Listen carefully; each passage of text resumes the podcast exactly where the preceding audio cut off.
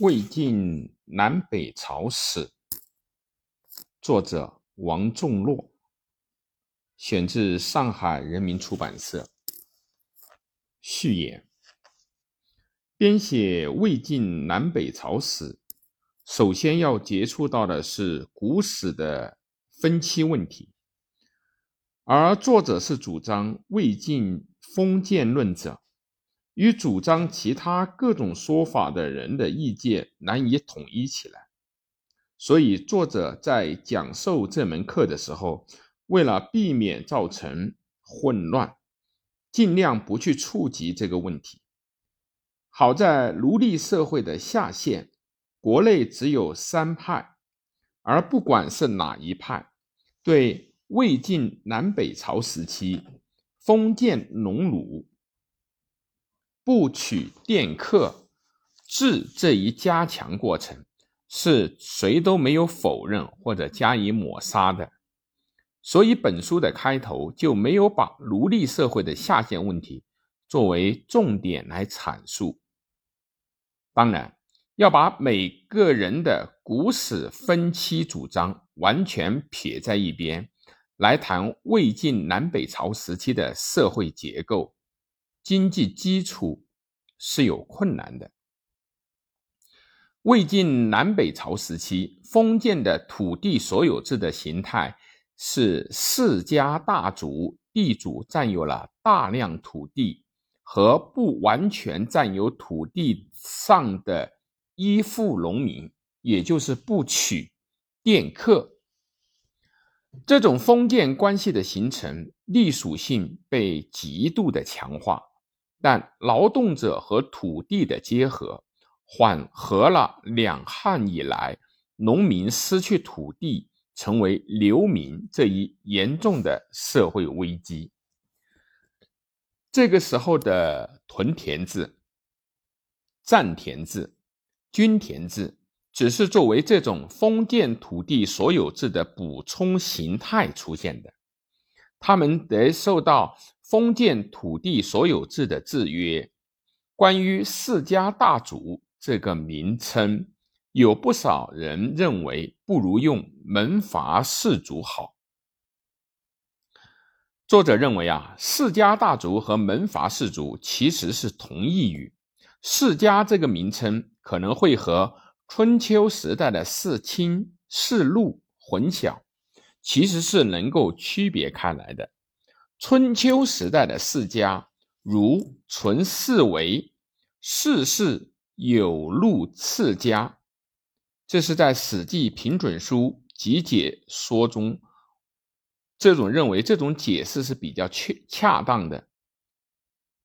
魏晋南北朝的世家就是世族，《新唐书·杜高传》开成初文中。欲以增援，宁真二公主降世族。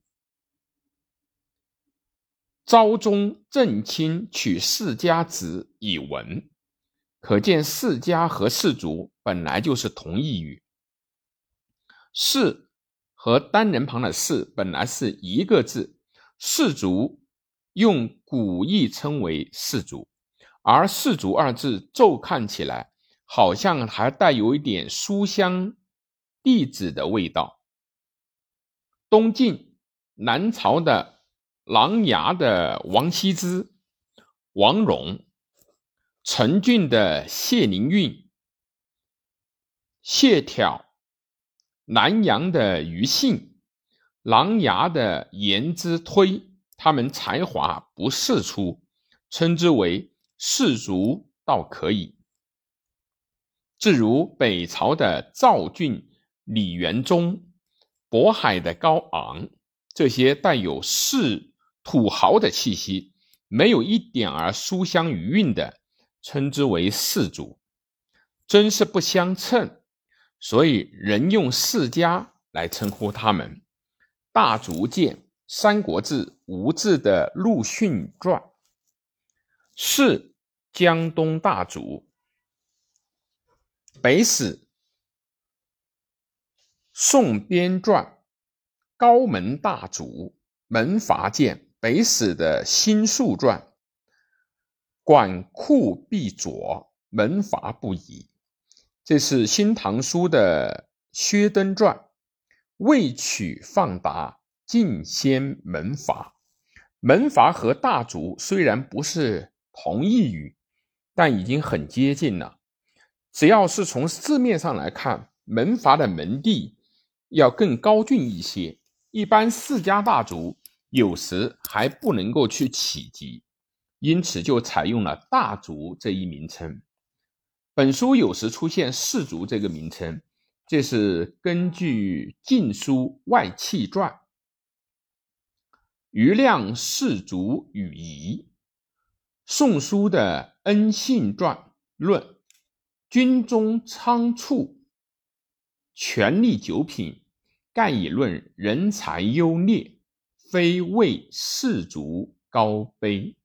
把世家大族一词简化一下，就成为了士族这个名词了。还有一个问题也得谈一谈。作者把西周春秋时期的井田制、书社制看作是农村公社的，一直到现在还是坚持这个看法。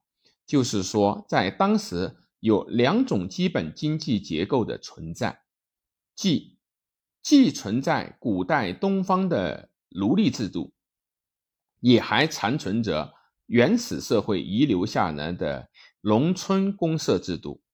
到了魏晋南北朝，西晋的占田制，北朝和唐代的均田制，实际上又是封建社会的前期，地主经济已经占统治地位下再度建立起来的村社残存状态。到了唐中叶，均田制破坏，两税法实施。我国村社的残余形态才基本结束，后来只有实行连坐法的保甲制度还残存下来罢了。这标志着中国封建社会进入它的中期和后期了。江南的地方经济在两汉以前是不算十分发展的，历东吴。东晋、宋、齐、梁、陈六朝，北方南下流民和江南土著农民，经过长期辛勤的劳动，江南的农业和手工业才有了巨大的发展。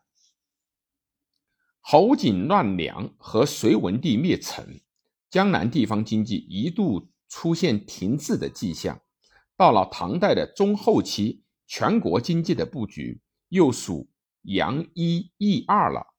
五代十国时期、南宋时期、明清时期，江南地方经济都有了长足的发展，所以江南成为我国最早出现资本主义萌芽的地区。